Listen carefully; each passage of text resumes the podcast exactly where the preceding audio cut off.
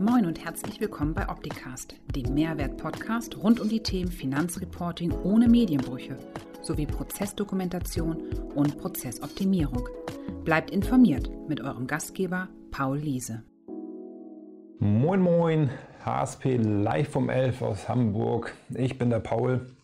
Ja, lieber Bernd, wenn du das siehst, ich habe gelernt, dass ich mich auch immer selber vorstelle. Und heute habe ich einen Gast, und zwar den Holger Becker von der Kreditreform Rating AG. Es geht um das Thema Bilanzrating. Hallo Holger. Einen schönen guten Morgen. Danke, dass du dir die Zeit nimmst und mit uns darüber sprichst. Stell dich doch mal vor, wer du bist, was du machst und warum du was zum Thema Bilanzrating sagen kannst. Ja, das mache ich sehr gerne. Also mein Name ist Holger Becker, wie gerade schon gehört, und äh, ich komme aus Düsseldorf. Da bin ich im Moment gerade auch, ähm, weil wir ja doch noch mehr so, ich sag mal, im Office-Modus sind. Und äh, ich freue mich sehr, dass ich heute hier sein kann und ähm, was zum Thema Bilanz, Bilanzrating und ob das eigentlich sinnvoll ist, ne, sowas zu kennen, äh, erzählen zu können. Ähm, ich bin äh, im Grunde genommen Banker, komme aus dem Bankbereich, habe da über 20 Jahre gearbeitet und habe mich im Grunde genommen ja seit äh, oder kurz nach meiner Schulzeit schon immer mit dem Thema Analysen von Unternehmen, Bilanzen und Ratings beschäftigt. Bin also quasi damit aufgewachsen. Mhm. Habe auch dort im Bankbereich eben ganz überwiegend immer in dem Bereich gearbeitet, ähm, Unternehmen zu analysieren, Kredite zu entscheiden oder auch abzulehnen. Und habe mich dann vor mittlerweile gut zehn Jahren selbstständig gemacht und äh, bin auch seitdem sehr intensiv in dem Thema äh, Rating und Unternehmen unterwegs.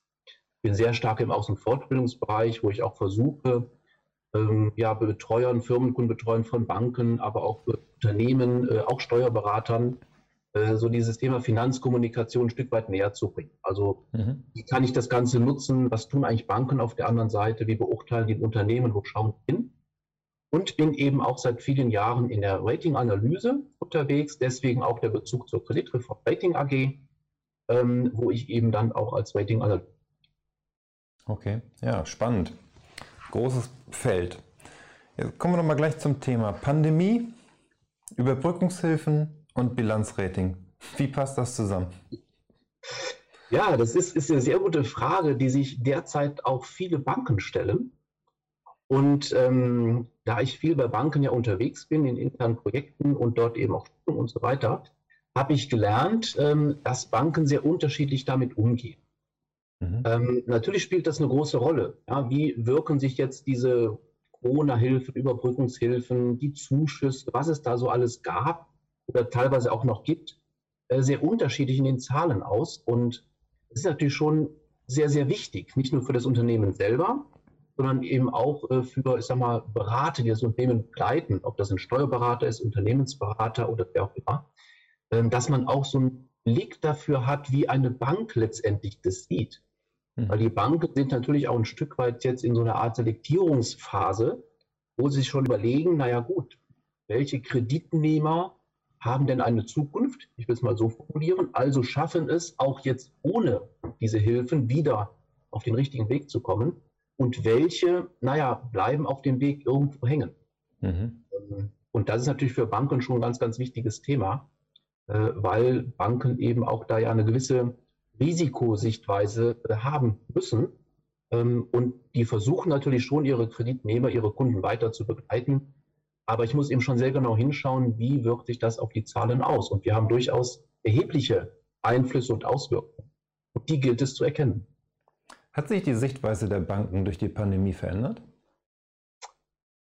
Ein Stück weit ja. Also die, äh, für Banken ist natürlich immer sehr, sehr wichtig, äh, wenn es ums Kreditgeschäft geht, wenn es also um Bonitätsbeurteilung geht, wenn es darum geht, eben äh, Ratings äh, zu erstellen, Bilanzratings zu erstellen, was die auch tun, ähm, eigentlich möglichst immer hinzuschauen, wo zeichnen sich Risiken ab. Wo mhm. kann ich das sehen und wie kann ich es auch mit Zahlen ab? Ähm, weil die Banken ja eben typischerweise nicht immer das Unternehmen von innen heraus kennen oder auch kennenlernen können. Das geht ja. gar nicht immer. Also bin ich auf die Zahlen angewiesen und muss meine Schlüsse daraus ziehen und gehe dann auch wieder ins Gespräch. Und die Sichtweise hat sich natürlich insofern verändert, dass man jetzt sehr viel stärker eben nochmal schaut, wie stand das Unternehmen eigentlich vor der Pandemie da? Also ich sage mal so die Jahre 17, 18, 19. was ist in 20 passiert, weil das sind jetzt die ersten Jahresabschlüsse, die wir auch haben, die durch die Pandemie geprägt sind. Hm. Und die geht es aber jetzt auch in diesem und im nächsten Jahr weiter. Das heißt, äh, man schaut nochmal sehr viel genauer hin, so will ich es mal formulieren, als man es vielleicht vorher gemacht hat. Okay. Was bedeutet das für einen Steuerberater? Kann der den Jahresabschluss weiterhin so erstellen wie die Jahre davor? Oder sollte der mit dem Blick auf Bilanzrating Sachen wissen und berücksichtigen? Äh, unbedingt. Ähm, ich sage mal, natürlich wird der Jahresabschluss so erstellt wie bisher. Das, das sind auch bestimmte ich sag mal, Regeln, die dort zugrunde liegen. Klar. Äh, da haben wir das Handelsgesetzbuch, ne, das bestimmte Bilanzierungsvorschriften vorgibt. Wir haben steuerliche Vorschriften oder Vorgaben, äh, wie ich eben eine, eine Bilanz, einen Jahresabschluss letztendlich dazu erstellen. Ne? Aber im Grunde genommen ähm, ist eigentlich das, was der Steuerberater für seine Mandanten ähm, tun kann, das Gleiche, was er auch vorher schon tun konnte, nämlich nicht ähm, die Zahlen als solche stehen lassen, sondern mit dem Mandanten natürlich darüber sprechen. Ja, vor allen Dingen auch vielleicht mal ähm, versuchen, den Blickwinkel einer Bank einzunehmen. Weil der Mandant äh, ist ja im, End, im, Endeffekt derjenige, der so zwischen diesen beiden, erst einmal Polen steht. Er, er, braucht vielleicht eine Finanzierung ja, bei der Bank. Ähm, der Steuerberater ist der, der ganz wesentlich für die Zahlen irgendwo ja steht, nämlich der die Jahresabschlüsse erstellt. Und der Mandant muss aber wiederum das, was in den Zahlen steht und auch zwischen den Zeilen zu lesen ist, vermitteln. Ja. Das können natürlich viele nicht so äh, ohne weiteres. Ähm, ich nehme mal einen Handwerker, der ist in seinem Fachbereich absolut top, aber der muss nicht zwingend die Zahlen im Detail verstehen. Aber das ist wieder für die Banken sehr wichtig. Also insofern ähm, ist der Steuerberater ein sehr, sehr wichtiges Bindeglied aus meiner Sicht äh, bei der Vorbereitung seines Mandanten äh, zu Finanzierungsgesprächen ähm, insbesondere auch in diesen Blickwinkel der Bank einzunehmen. Und da hilft natürlich sehr, sehr stark, wenn er mal weiß, wie ist so ein Rating aufgebaut. Funktioniert das? Was macht die Bank eigentlich mit den Zahlen? Und wie schätzt sie jetzt zum Beispiel diese Corona-Hilfen ein? Ist das mhm. für die Bank irgendwas, was, ja, ich sag mal, sehr außergewöhnlich ist, was vielleicht gar nicht so wieder zu erwarten ist? Oder ist es etwas, wo die Bank sagt, ja gut, das ersetzt ja auch fehlende Umsätze? Ja. Also Steuerberater ist aus meiner Sicht eine ganz wichtige Person, für den Mandanten in dem Fall, der ihn auf den Weg bringen kann, dass er die Finanzierungsgespräche auch zielgerichtet und hoffentlich dann erfolgreich führen kann. Mhm. Würdest du sagen, oder was ist deine Erfahrung, wie weit sind Steuerberater in der Lage, die Sichtweise einer Bank einzunehmen? Das ist auch sehr unterschiedlich. Das kommt sehr, sehr stark darauf an, ähm, ja, wie der Steuerberater auch selber schon mal diese Bankenwelt erfahren hat. Ich will es mal so ähm, ohne, ich sag mal, da irgendwem zu nahe zu treten. Ähm, viele Steuerberater, ähm, die kennen zwar die Bankenwelt, wie sie grundsätzlich funktioniert, aber manchmal fehlt natürlich die Kenntnis und, und, und die Erfahrung einfach, was macht eine Bank wirklich. Ähm, ich bin unter anderem auch in dem Bereich äh, unterwegs, dass, äh, dass wir Steuerberater fortbilden. Ähm, es gibt für Steuerberater so diverse Fachtitel, die sie erwerben können. Unter anderem gibt es einen Fachberater für Rating. Mhm. Da bin ich sehr aktiv. Und ähm, da stelle ich immer wieder fest, wenn ich jetzt eben bei Steuerberatern bin und über das Thema Finanzkommunikation spreche, also wie sieht die Bank das, wie beurteilt die bestimmte Dinge in der Bilanz, in der G&V, dass häufig dann doch so eine Aha-Situation entsteht, ja, ah, okay, habe ich so bisher noch gar nicht gesehen, wusste ich vielleicht auch gar nicht. Naja, woher auch? Banken sind ja nicht unbedingt immer diejenigen, oder vielleicht besser sagen, auch die Betreuer, die die Bank dann entsprechend treten, die jetzt wirklich immer alles so ohne weiteres offenlegen. Ja, und mhm. auch immer sagen, okay, wir sehen das exakt so und wenn du das auch schon so gesehen hättest, dann hättest du schon gemerkt, dass der Kredit gar nicht möglich ist. Ja. Das fehlt ja häufig. Das ist also oft so eine Einbahnstraße. Die Banken gehen nicht so wirklich kommunikativ offen ne, auf die Steuerberater zu oder auf ihre Kunden zu ähm, was nicht böse gemeint ist. Das ist einfach manchmal auch dem, dem Geschäft geschuldet. Und auf der anderen Seite weiß der Steuerberater im Zweifel eben nicht so genau, wo guckt die Bank denn hin? Was will die denn eigentlich genau wissen? Und wenn ich natürlich das weiß, kann ich vorher ja, ein Stück weit schon mögliche Fragen beantworten oder eben Zahlen einfach auch mal zusätzlich kommentieren. Ist das so an dem Punkt, dass du sagst, dass häufig dann die die Bank die Buhmann-Rolle bekommt und der Steuerberater hat ja alles geliefert aus Sicht des Mandanten? Ja, Ja, also das, das erlebe ich auch immer wieder. Ähm, ja, auch, auch schon mal so nach dem Motto, naja, gut, die Bank ist ja dafür da, dass sie schließlich Kredite vergibt. Ja. Ähm, und wenn ich meine Zahlen liefere, das muss reichen. Mhm. Ähm, ich sage dann immer, ja, das ist eine gewisse Erwartungshaltung, die man haben kann, aber ähm, ich versuche eben auch mal so als Vermittler dann zu fungieren oder zu agieren und sage, Bank hat ein gewisses Interesse auf der einen Seite, aber auch, und das darf man nicht unterschätzen, das muss man auch berücksichtigen, aber auch sehr stark äh, durch Regulierung ja beeinflusst, auch teilweise beschränkt. Ja. Die Banken können ja nicht immer frei entscheiden, ob sie Kredite vergeben oder nicht. Dann sind ja durch bestimmte Regularien, die der Gesetzgeber, die die Bankenaufsicht ne, den Banken vorgibt, auch gebunden. Bestimmte. Und auf der anderen Seite eben äh, der, der Kreditkunde oder der Nehmer, ähm, der ja auf Finanzierung angewiesen ist. Und da muss man eine gewisse Vermittlung schaffen, dass man eben sagt, okay, nicht die Bank ist vielleicht der Buchmann, weil sie den Kredit nicht gibt, sondern versucht zu verstehen, warum kann sie den Kredit vielleicht nicht geben? Oder anders auch formuliert, was könnte ich vielleicht als Kreditkunde oder eben dann als Steuerberater tun oder dazu beitragen, dass die Bank einen anderen Blick bekommt auf die Zahlen. Mhm. Ja, ich will mal ein Beispiel nennen. Wenn ich jetzt äh, in, in einer Gewinn- und Verlustrechnung zum Beispiel sehe, da sind große Erträge, sonstige Erträge, aber ich weiß überhaupt nicht, woher die kommen. Dann gehe ich aus Banksicht im Zweifel hin und sage, ich unterstelle mal, die kommen so nicht wieder, weil ich weiß ja gar nicht, was es ist. Hm. Das könnte ein Einmalertrag sein, ne? das kann aber auch ein regelmäßiger Ertrag sein. Das sind oft so Dinge, ähm, die dann zu, ja, sag mal, ähm, Fehleinschätzungen führen oder einfach zu einer unterschiedlichen Meinung, weil der Hand oder der, der Steuerberater sagt, Mensch, ist doch klar, ja, das kommt doch wieder, ist doch logisch. Die Bank aber auf der anderen Seite sagt, wo soll ich das? Hm. Und wenn ich es nicht weiß, muss ich es erstmal vorsichtig kritisch bewerten. Und das ist eben das, was den Banken durch die ganzen Regulierungsvorschriften, die auch noch zunehmen, äh, vorgegeben.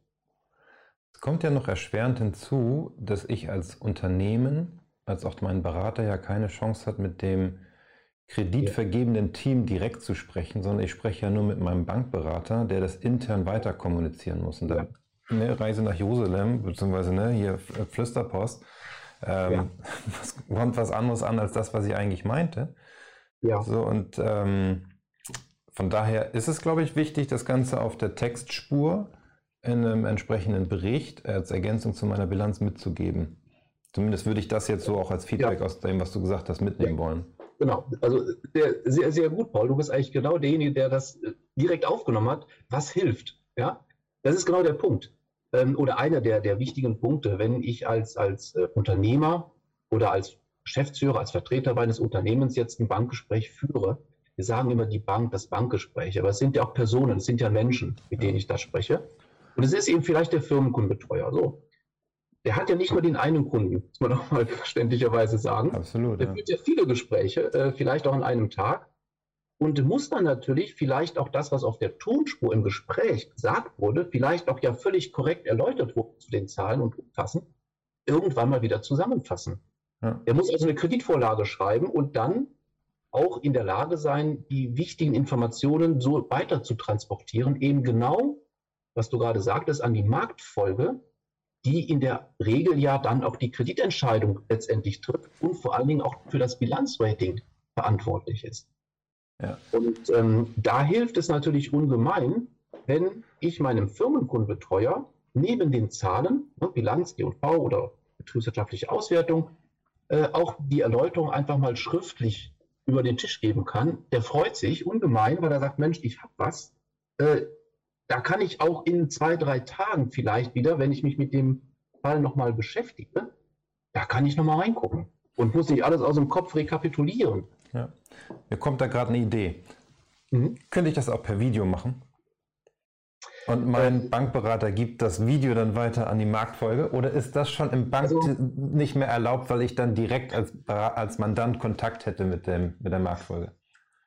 Also das ist eine super Idee. Habe ich selber bisher noch nicht drüber nachgedacht, habe ich so auch noch nicht erlebt, aber ich denke mal, wir sind in Zeiten der Digitalisierung und äh, warum sollte das, das, nicht auch mal möglich sein?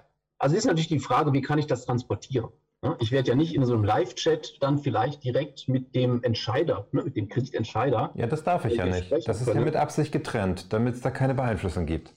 Ja, genau, genau. So, aber ich könnte natürlich, ich sag mal, so ein Bewerbungsvideo, ich will es mal so formulieren, ja, ja. für den Kredit, könnte ich natürlich weitergeben. Ähm, ich glaube im Moment nicht, dass wir schon so weit sind. Okay. Also, dass das tatsächlich funktioniert, ähm, das liegt einfach daran, weil ich ich sag mal, im, im, wenn ich mal in den Bankbereich gehe, ich brauche eine Dokumentation. Mhm. Und die Dokumentation muss in der Regel tatsächlich schriftlich erfolgen. Mhm.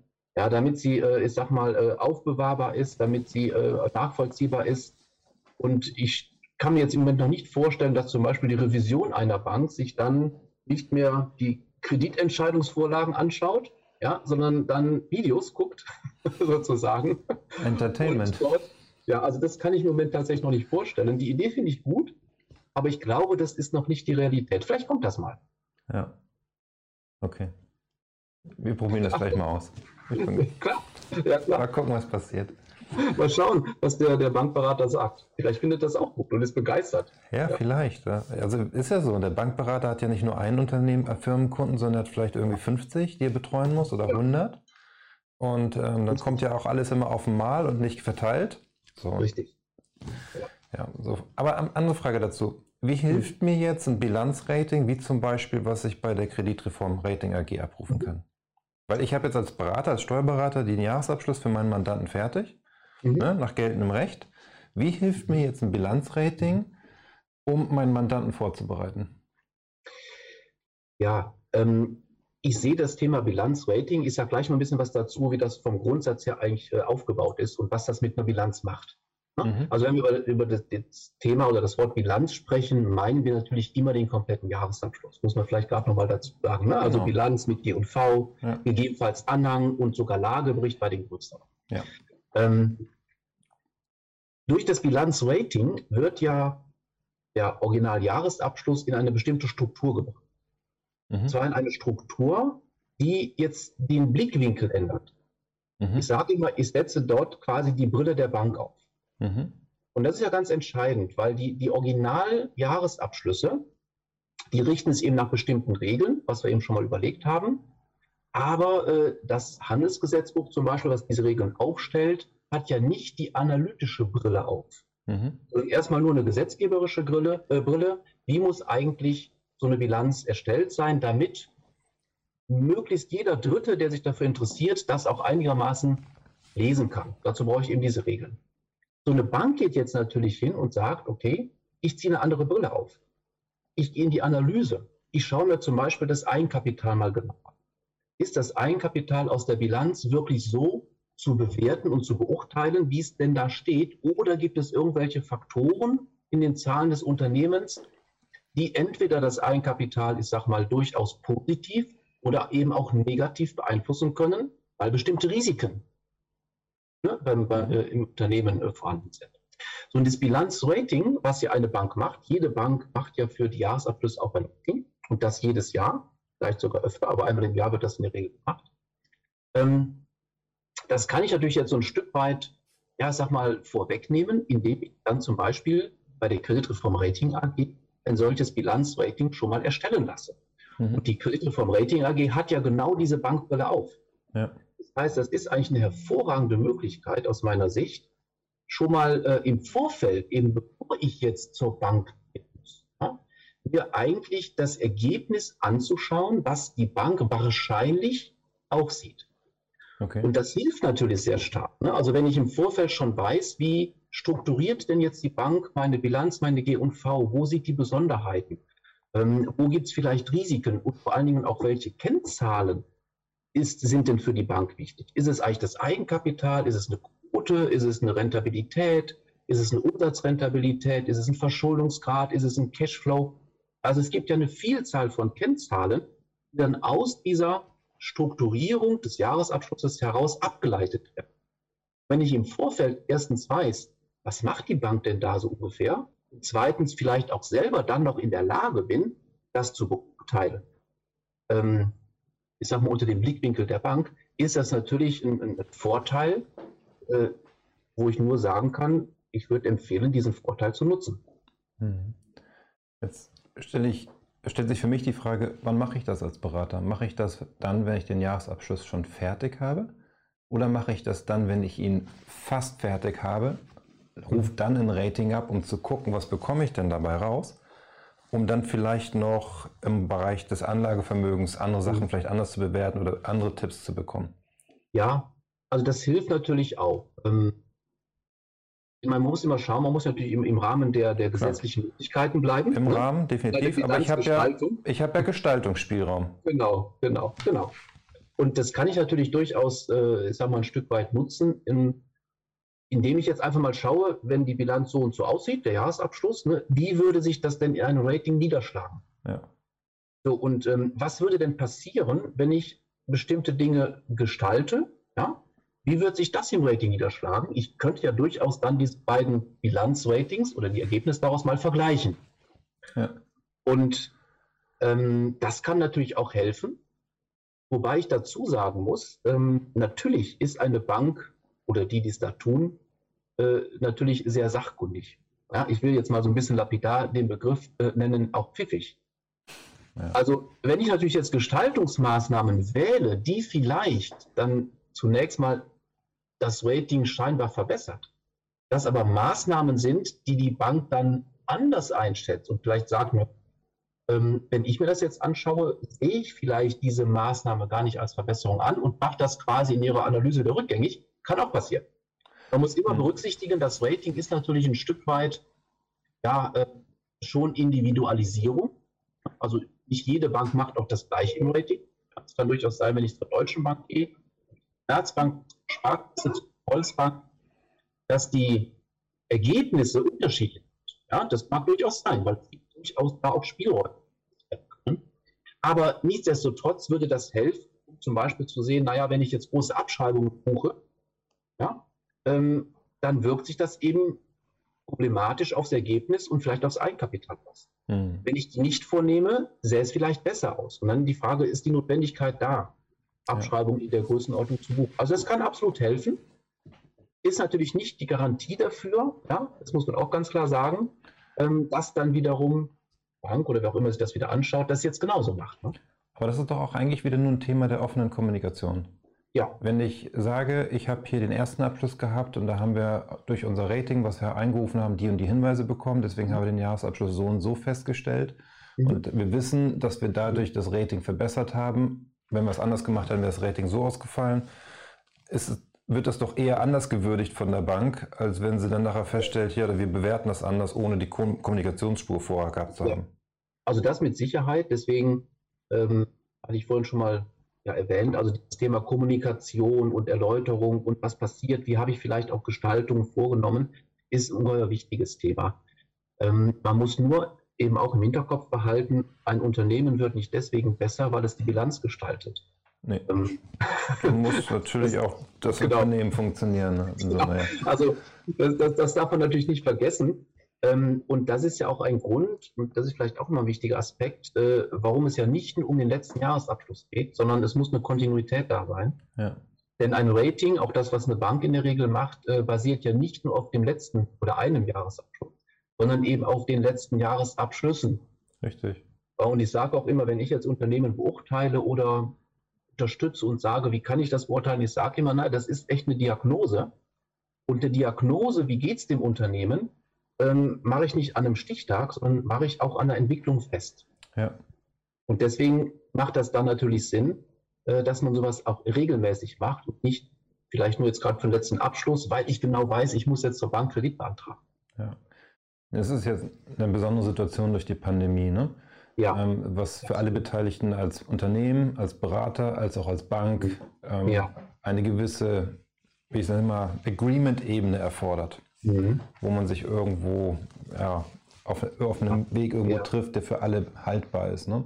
Mhm. So, und ja. das Thema, was uns ja heute bewegt, ist, ähm, wie kann ich als Berater einen Mandanten bestmöglich mhm. unterstützen?